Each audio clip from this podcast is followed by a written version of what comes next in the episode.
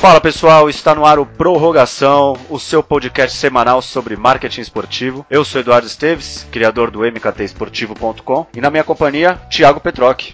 Fala galera, tudo bem? Aqui é o Thiago Petroc, sou o criador do Ataque Marketing e hoje um tema especial. Hoje nós vamos falar sobre naming rights. Um tema que a gente já adiantou para vocês através do Twitter, prorrogação MKT, tema que também gera certa controvérsia sobre sua eficácia aqui no Brasil, apesar de ser um modelo de patrocínio já consolidado lá fora. Então eu e o Thiago resolvemos trazer à tona um debate sobre oportunidades, sobre prós e contras de, de associar uma marca é, a essa plataforma, seja um estádio seja um campeonato. Acho que a gente vai, ao longo desses próximos 30 minutos, debater bastante sobre esse tema. Inclusive a gente já tem alguns exemplos já, né, Eduardo, que ocorreram tanto no Brasil, principalmente lá fora também. Lá fora a, a, essa questão já está muito bem trabalhada, já tem gestões profissionais, o que difere bastante do Brasil, né? Eu até morei lá fora durante um tempo. Eu morei um ano na, na Irlanda, em Dublin, e lá tem um exemplo do Aviva Station. Acho, não sei se você já viu, Thiago, alguns jogos do, da Irlanda de futebol e rugby, que eles são bem fortes. Já, já. E, e a Viva é uma, uma seguradora é, de Londres, a sede dela é em Londres, e ela queria também se estabelecer na Irlanda, ou no País de Gales, enfim, em outros países ali ao redor. E por isso mesmo, eles queriam ter uma, uma espécie de sede, uma espécie de casa na, na Irlanda, e fecharam o, o Aviva Station por, acho que são 40 milhões de euros, um contrato de 10 anos, e eles fizeram um, um trabalho muito forte com a comunidade. Então tem esse trabalho junto ao público local, justamente para isso, para criar essa afinidade, enfim, figurar como na liderança da, da preferência de compra por seguros. Então é um exemplo que eu já até, até a gente, eu já quis dar nesse pontapé porque envolve modalidades muito populares lá, como o futebol e o rugby, e esse trabalho com com a comunidade, por isso faz com que o name rights nesse aspecto seja seja eficaz, apesar de algumas barreiras que a gente já, já conhece. Que a gente pode notar é como lá fora tem uma gestão profissional para isso, uma gestão voltada para isso, para tanto a captação, para o trabalho com os, os, direitos dos nomes, quanto aqui no Brasil a gente não vê essa forma tão trabalhada. A não ser talvez aí o exemplo da Aliança, do, do Palmeiras, né? Você pegar de um exemplo prático, no geral, o que, que o Brasil pretende, o que a gente vê da visão dos nossos gestores, é que eles tentam atrelar justamente o nome, o name rights, direto com o patrocínio. Colocar o dinheiro e pronto. E não é bem assim, né? Eu penso que não. Por isso que eu até dei esse exemplo da Viva no começo, justamente para mostrar que não é só simplesmente colocar o nome na plataforma. E tem que trabalhar o público. No caso da Allianz, ao meu ver, o foco não está no futebol ou no torcedor do Palmeiras, como é o caso, e sim nos seus clientes, seus stakeholders que eles podem trabalhar. Por quê? Porque a Allianz Arena, a, desculpa, o Allianz Parque, ele tem muito evento, seja de empreendedor, como recebeu o TED, como tem alguns shows do grande público, como teve até recentemente o Guns, já teve Eros Ramazotti, enfim. E o foco deles é justamente esse relacionamento com clientes, a oportunidade de levar cliente para esses shows, e não tem o veto ao, ao local do evento, porque o show vai ser onde? Vai ser no Allianz Parque. O foco da Allianz nesse patrocínio, até porque é um contrato bem longo, é justamente nisso, nesse relacionamento com seus clientes, além de assegurar a exclusividade. Então, o Bradesco Seguros, por exemplo, não pisa lá dentro. Uma Unimed, uma Liberty, então justamente até forçou essas outras empresas a patrocinarem Jogos Olímpicos, Copa do Mundo, porque dentro do Allianz Parque, a Allianz que manda, então essa exclusividade de categoria é, eu acho fundamental. É até uma, uma visão de negócio que a gente pode ver, a gente pode notar bastante, trabalhar o nome da, da empresa, o nome da marca junto com o estádio. Porque se você esperar o estádio para ter um evento esportivo, por exemplo, no caso de futebol, é quarta e domingo. E mesmo Exato. assim o time joga uma dentro, uma fora. Se a empresa estiver esperando para o nome dela aparecer é, justamente no dia do evento esportivo, sinceramente, já minha opinião pessoal, eu acho que não justifica tanto o investimento. Então é necessário que a empresa tenha esse trabalho com não só com o clube, com a comunidade em geral, oferecer Concordo. shows, oferecer outros tipos de ações, ativações e eventos que vão lembrar o. vão fazer a lembrança de marca dela sempre presente ali. Isso é até uma questão interessante, porque todo mundo passa pela discussão, pela seguinte discussão. A televisão vai mencionar ou não vai mencionar o nome da marca? Passando até por essa pergunta, muitos falam que é, investir em name rights é só a ponta do iceberg, né? Você dar nome a uma arena, ou nome a um, a um torneio, enfim, é só a ponta do iceberg, porque você tem que fazer um trabalho muito mais amplo de comunicação dentro da arena, nos arredores da arena, como eu até citei o, o trabalho com a comunidade, Exato. justamente para não depender das emissoras, porque se você pega um exemplo da Rede Globo, ela não vai citar o nome da empresa. Por uma política da Rede Globo, ela não vai citar o nome da empresa. Então, justamente, eu acho que tem que ter esse trabalho em volta, um, um pacote de ativações, justamente para não depender disso, porque a emissora não vai citar. Tá, e eu vou te perguntar agora uma coisa. O que, que você acha, qual a sua visão para, por exemplo, no caso a Rede Globo ou qualquer outra emissora, não citar o nome da empresa no, no estádio? Tiago, acho que a gente recebeu uma pergunta pelo Twitter sobre isso, não?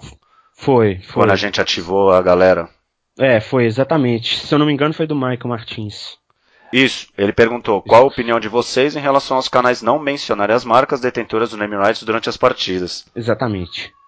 Eu acho que no caso da Rede Globo, é, eu fui numa palestra até na Casper Libero, que é uma faculdade aqui de São Paulo, e, e perguntaram isso pro Thiago Leifert sobre, sobre isso, porque justamente o público não concorda com essa política da Globo de não citar. O Thiago Leifert simplesmente falou: é uma política da Globo, se a empresa em questão não investir em comunicação, em publicidade, que seja, ela não vai ser citada. Isso é o caso da, do Allianz Parque, da Itaipava Fonte Nova, ela não vai ser citada. Até a RBR, que é a Red Bull na Fórmula 1, e tantas outras equipes de vôlei e basquete, quando é, tem a transição do NBB e da Superliga. Então, é uma posição na Rede Globo. Agora, como profissional, e aí tem essa sua visão também, naturalmente a gente vai ser contra. Nós entendemos a necessidade que as empresas têm de, de aparecer e as empresas dos clubes terem esse retorno dessa plataforma. Agora, é uma política da emissora, deve ser respeitado. Agora, claro que eu não concordo. Seria muito mais bacana que tudo fosse falado abertamente, Citado, justamente para né? exato, para popularizar essa plataforma, né? Eu eu penso assim. Eu vou, eu vou, ser, eu vou ser um pouquinho advogado do diabo, tá? Eu acho, é, eu acho o seguinte, é, no caso, por exemplo, no caso da Rede Globo, ela tem os seus contratos comerciais, óbvio. Se você pensar paralelamente, o panorama em geral é, é vamos supor, a Rede Globo ela tem um contrato dela, por exemplo, o Banco Itaú, certo? certo. Seria talvez um pouco mais cômodo para um Bradesco da vida investir num, num nome de um estádio, colocar no nome do estádio a Globo ter que citar aquilo toda hora. Eu acho que nesse ponto é preciso ainda ter uma, uma visão estratégica, tanto da marca, quanto, no caso, a Globo também tem que vestir essa responsabilidade de saber até que ponto ela pode ou não citar. Sendo um pouco. Eu, assim, no geral, eu concordo que a, que a que a Globo não cite de primeira. Em alguns casos ela vai ter que acabar citando. E aí a gente cria esse impasse. Por exemplo, justamente a questão da concorrência. Se uma marca concorrente já está investindo na Globo, ela está pagando pela Globo no contrato publicitário, por que, que a Globo deveria citar o nome do estádio? É um, é um caso a se pensar ainda, é, um, é uma situação nova de mercado ainda. Pegando o carona no que você disse, não sei se você lembra que quando a Globo adquiriu os direitos da, da Champions League para transmitir, que ela conseguiu tirar aquela abertura da Heineken, aquela icônica abertura que a Heineken faz nas transmissões. Exato. Que aí eu acho que a gente assistia pela ESPN Brasil, por outros canais, que sempre tinha aquela abertura e a Heineken fechando. A Globo tirou isso. Por quê? Por, por um conflito da Ambev. Tem a Ambev como uma das suas cotistas, a Heineken é da FENSA, que é um outro grupo concorrente. Então a, a Globo sempre falou, não temos interesse na transmissão da, da UEFA Champions League. Por quê? Porque uma concorrente nossa, enfim, de, de, uma parceira de mídia nossa, ela obrigatoriamente tem que estar na abertura e no fechamento. O que, que a UEFA fez? Ciente da, da importância que a Globo tem, do mercado brasileiro como um todo, Sim. ela aceitou que na transmissão para o Brasil através da Rede Globo, a Heineken não aparece. E não aparece até hoje. Então, essa é uma questão estratégica de, da UEFA pensar, vamos expandir pelo Brasil, e a gente promove a Heineken em outros mercados, que não o Brasil.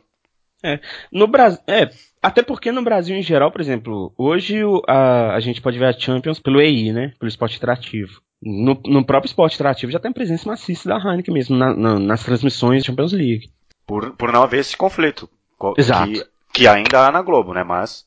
É porque até no próprio esporte interativo, se eu não me engano, o pacote é aberto, né? Pacote inclusive para marca de bebida também. O esporte atrativo está com essa política, né? Até, lembra, na negociação com os clubes pelo, pelo pacote pago. Isso, isso, de abrir o name rights, abrir os patrocinadores de, de estádio sem nenhuma censura e até foi um ponto de, de rivalidade com o Sport TV, que o Sport TV não cita, como ainda não cita, até na, na NBA, na transmissão da NBA que faz. Mas você viu, ganhou o poder da Globo e do Sport TV sobre essa sobre essa liberdade de, de citar o name rights. Por quê? Porque realmente não é uma plataforma ainda consolidada, com milhões de interessados. Você vê o Corinthians aí é, empurrando com a barriga o name rights que não, que não fecha de uma vez. Eu acho que o caso do Corinthians é, inevitavelmente passa pela situação política do país também, né?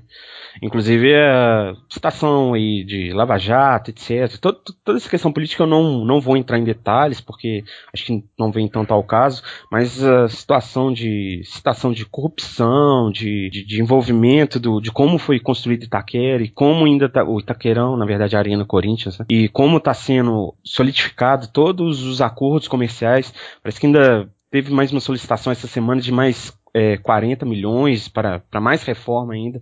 Então é complicado. É o que as empresas não querem estar atrelado a um, a um local que está, por exemplo, com notícias negativas na mídia. Claro. Ainda que muito que tem se falado, a, a Arena Corinthians, os profissionais da Arena Corinthians conseguem rebater, conseguem provar que algumas coisas não são, estão sendo bem como estão divulgando, mas enquanto tivesse embrólio, eu acho que dificilmente o clube vai conseguir fechar.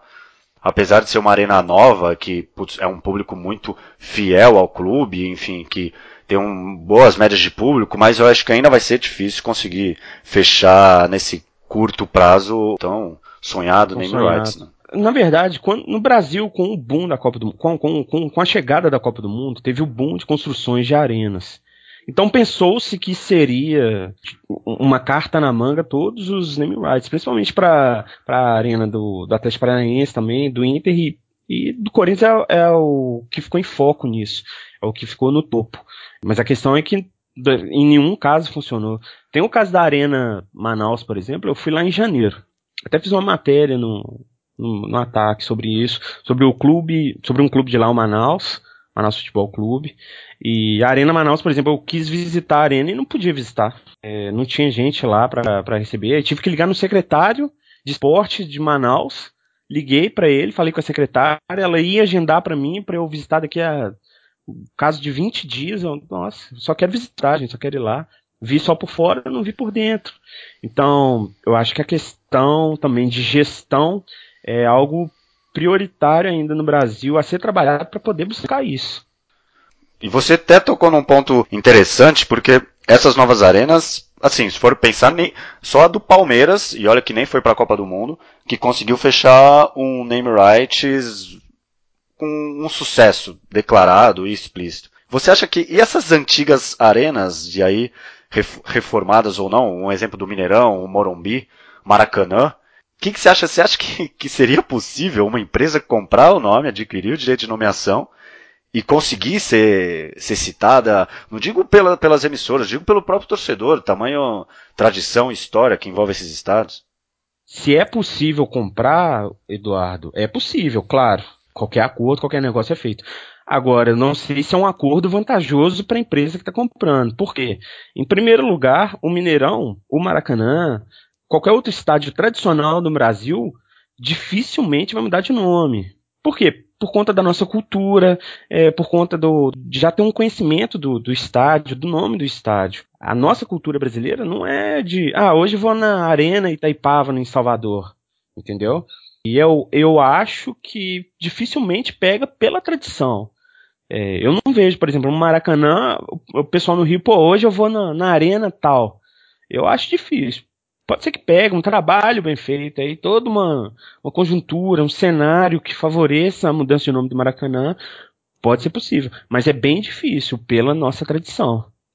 É, eu pergunto porque o que, que tem saído bastante na mídia é sobre o Barcelona vender os direitos do estádio, name rights do Camp Nou. Agora imagine, é, o trabalho que essa empresa teria que fazer para conseguir popularizar o nome em cima do Camp Nou, porque a gente já está falando de um estádio agora com, uma, com alcance global. Então, por isso que eu até fiz essa pergunta justamente por como seria feito né, esse, esse trabalho de ativação.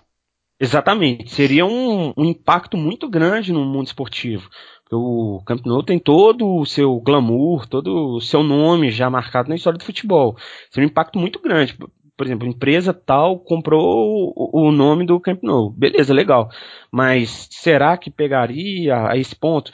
Talvez, pela Europa, pela tradição, pegaria, pela torcida, pelo pessoal comprar, comprar o bolo.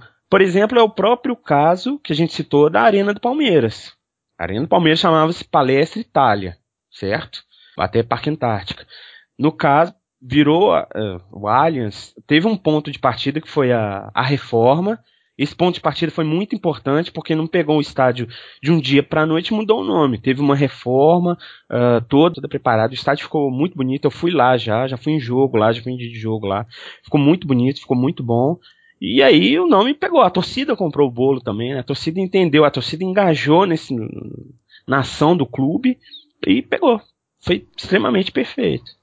E a sucessão de coincidências que também eu acho que tem ajudado bastante o Palmeiras, que veio o estádio, o novo estádio, veio uma reformulação do Avante e veio essa fase que o clube está vivendo. Então acho que assim, foram três pilares que fizeram com que o clube explodisse em receita e fizesse com que os patrocinadores, até a Crefis, a FAM e a Allianz embarcassem nessa boa fase e também conseguisse uma, um bom retorno do que, do que eles têm investido, né? É, exato. Pilares todos se encaixaram, as peças todas se encaixaram no caso. Tem até um o nosso mestre Ferran Soriano que fala: a bola não entra por acaso. Tem um, tem um dirigente que diz: marketing é bola na casinha. Beleza, aí você responde, olha, a bola não entra por acaso. Então é todo um trabalho feito que vai originar o sucesso dentro do, do marketing. É, e uma coisa que eu achei bacana, até divulguei no Twitter do MKT, que sobre o valor, né? Que a, que a Allianz paga 15 milhões de reais por ano para o Palmeiras. Aí a Allianz Arena do, do Bayern é 6 milhões de euros. Então, na cotação de hoje daria uns 21 milhões de reais por aí. Então, não é muita diferença. E se você ainda pegar o exemplo do, ainda na Alemanha, do Bayer Leverkusen com a Bayer Arena e o Wolfsburg com a Volkswagen Arena, eles recebem 2 milhões de euros por ano. Então, coloca aí 9 milhões de reais por ano. Então, assim, a, o estádio do Palmeiras, além de tudo, também tem um valor muito competitivo em relação ao mercado mundial. É, valor ótimo, exatamente por isso, pelo, pela cotação mundial, pelo que, os outros, pelo que outros times ganham, pelos que outros times faturam com isso, eu acho excelente. Até pegando um exemplo da NBA, que aí é um mercado que é muito mais consolidado, porque todas as equipes têm uma empresa como parceira do ginásio. O Golden State Warriors em 2019, eles vão mudar para São Francisco. Pelo menos ainda está um embrólio em relação a isso, mas eles devem se mudar para São Francisco. E o ginásio, que ainda não vai ficar pronto em 2020, 2019 2020, o name rights é de 20 milhões de dólares por ano, com contrato até 2040. Então aí você já começa a uma certa bolha de name rights, porque é um valor muito alto. Mas também tem aquilo, além das partidas do, do, do Warriors, é, o previsto é receber 200 eventos por ano. É um, então... valor, é um valor impactante. E como Exato. você falou, é receber os tipos de eventos. Por exemplo, você tem aí, são 200 eventos, nós temos um 350 dias no ano, 350, 365 dias no ano, é, a arena não fica ociosa.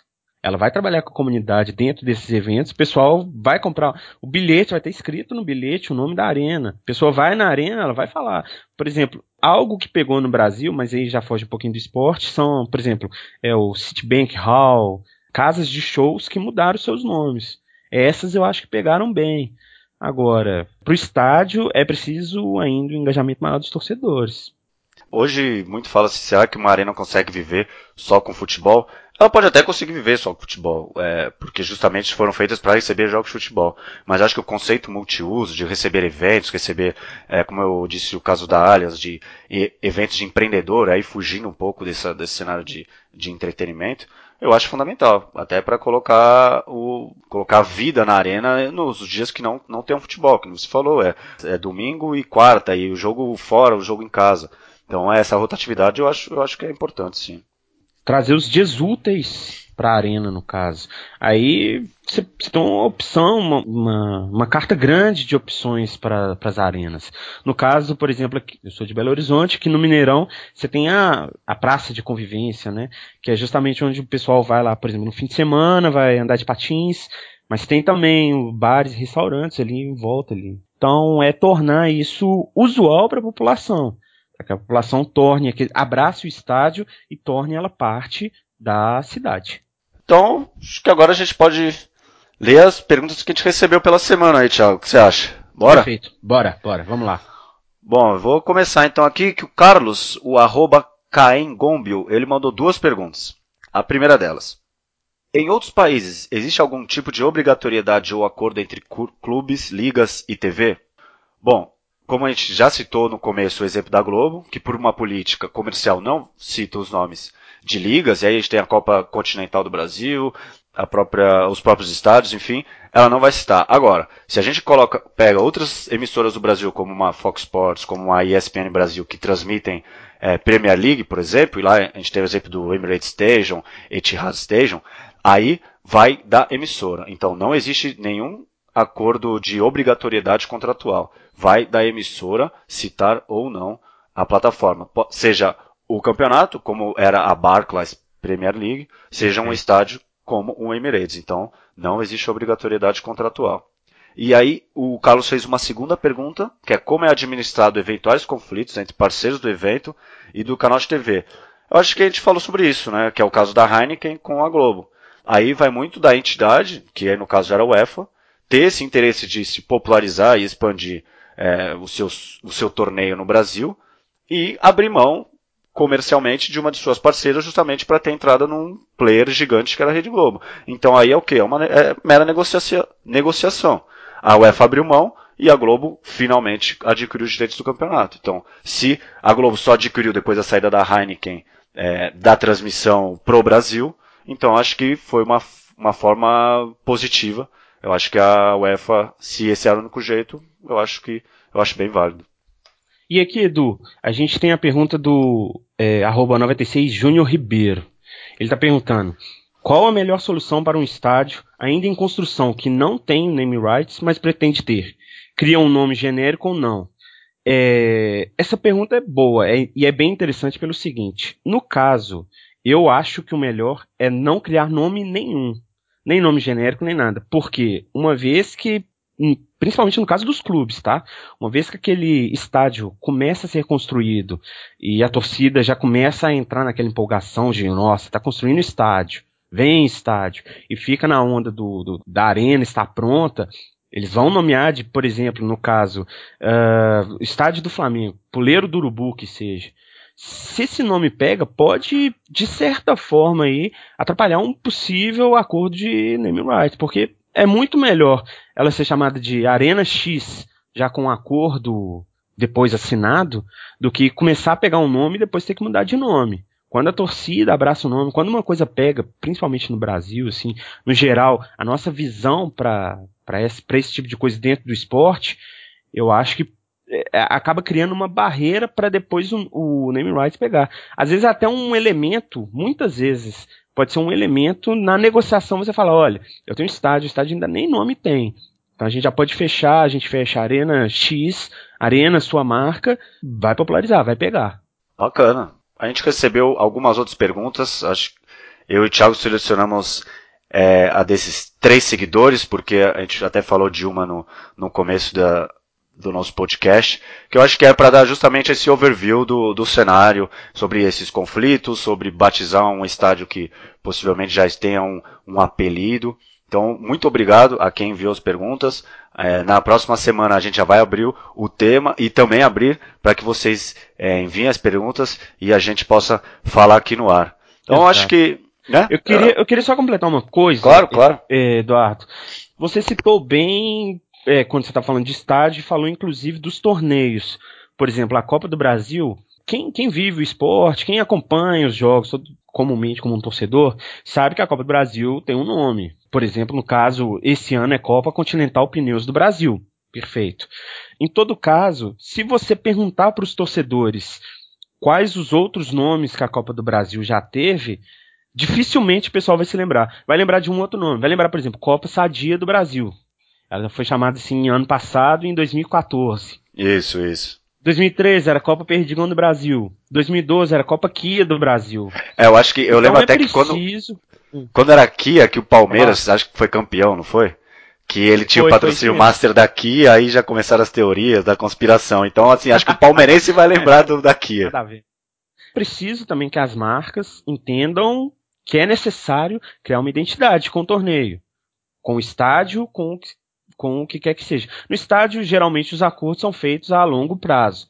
Mas o torneio também seria interessante ela ter esse vínculo maior e aí estender o seu contrato para justamente ser mais conhecido. Provavelmente o pessoal nem lembrava que a Copa, Copa Perdigão do Brasil 2013, que foi vencida pelo Flamengo, se chamava Copa Perdigão do Brasil. Então é preciso também esse olhar das marcas para trabalharem ao esporte e fortalecerem seu nome junto, no caso, da competição. E até eu acho que também, nesse sentido, acho que as marcas também podiam olhar com, uma, com mais carinho para essas equipes de vôlei e basquete que elas, que elas dão nome, que elas já sabem que a quem transmite, que no caso é, é, o Sport TV, a Globo na fase final, que sabe que eles não vão ser citados e que não durem só um, dois anos como principal patrocinador, justamente porque quando eles deixam essas equipes, muitas vezes elas fecham as portas, elas vivem é, no limite dos seus orçamentos, então eu acho que podiam olhar com mais carinho, fazer umas ativações junto à comunidade, você pega aí regiões aqui de São Paulo como Franca, como são Bernardo, que são polos que têm uma equipe muito forte na, na Superliga, por exemplo, e no basquete, é, e dar uma atenção a mais e criar um planejamento que, que contemple não somente o nome, mas outras ações para deixar mais eficaz e, e, e, não deixar as equipes tão, tão dependentes desse investimento.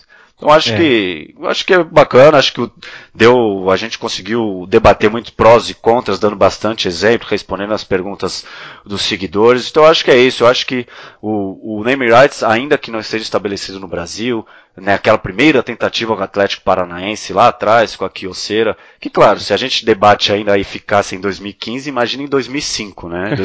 2015, 2016, imagina em 2005. Mas eu acho que é importante para estreitar o relacionamento, para ter a exclusividade da categoria, para, enfim, criar uma consciência de marca, e contemplando um plano de longo prazo que acho que todos os contratos que a gente vê aí é 10, 15, 20 anos, né? É, a gente tem alguns bons exemplos ainda, por exemplo, no caso do, do Minas, que era patrocinado pela Telemig celular, antiga Telemig celular, e acabou batizando a Arena JK, a arena deles, tradicional, de Arena Telemig. Depois, com a venda da Telemig para Vivo, passou a ser a Arena Vivo, e por aí vai.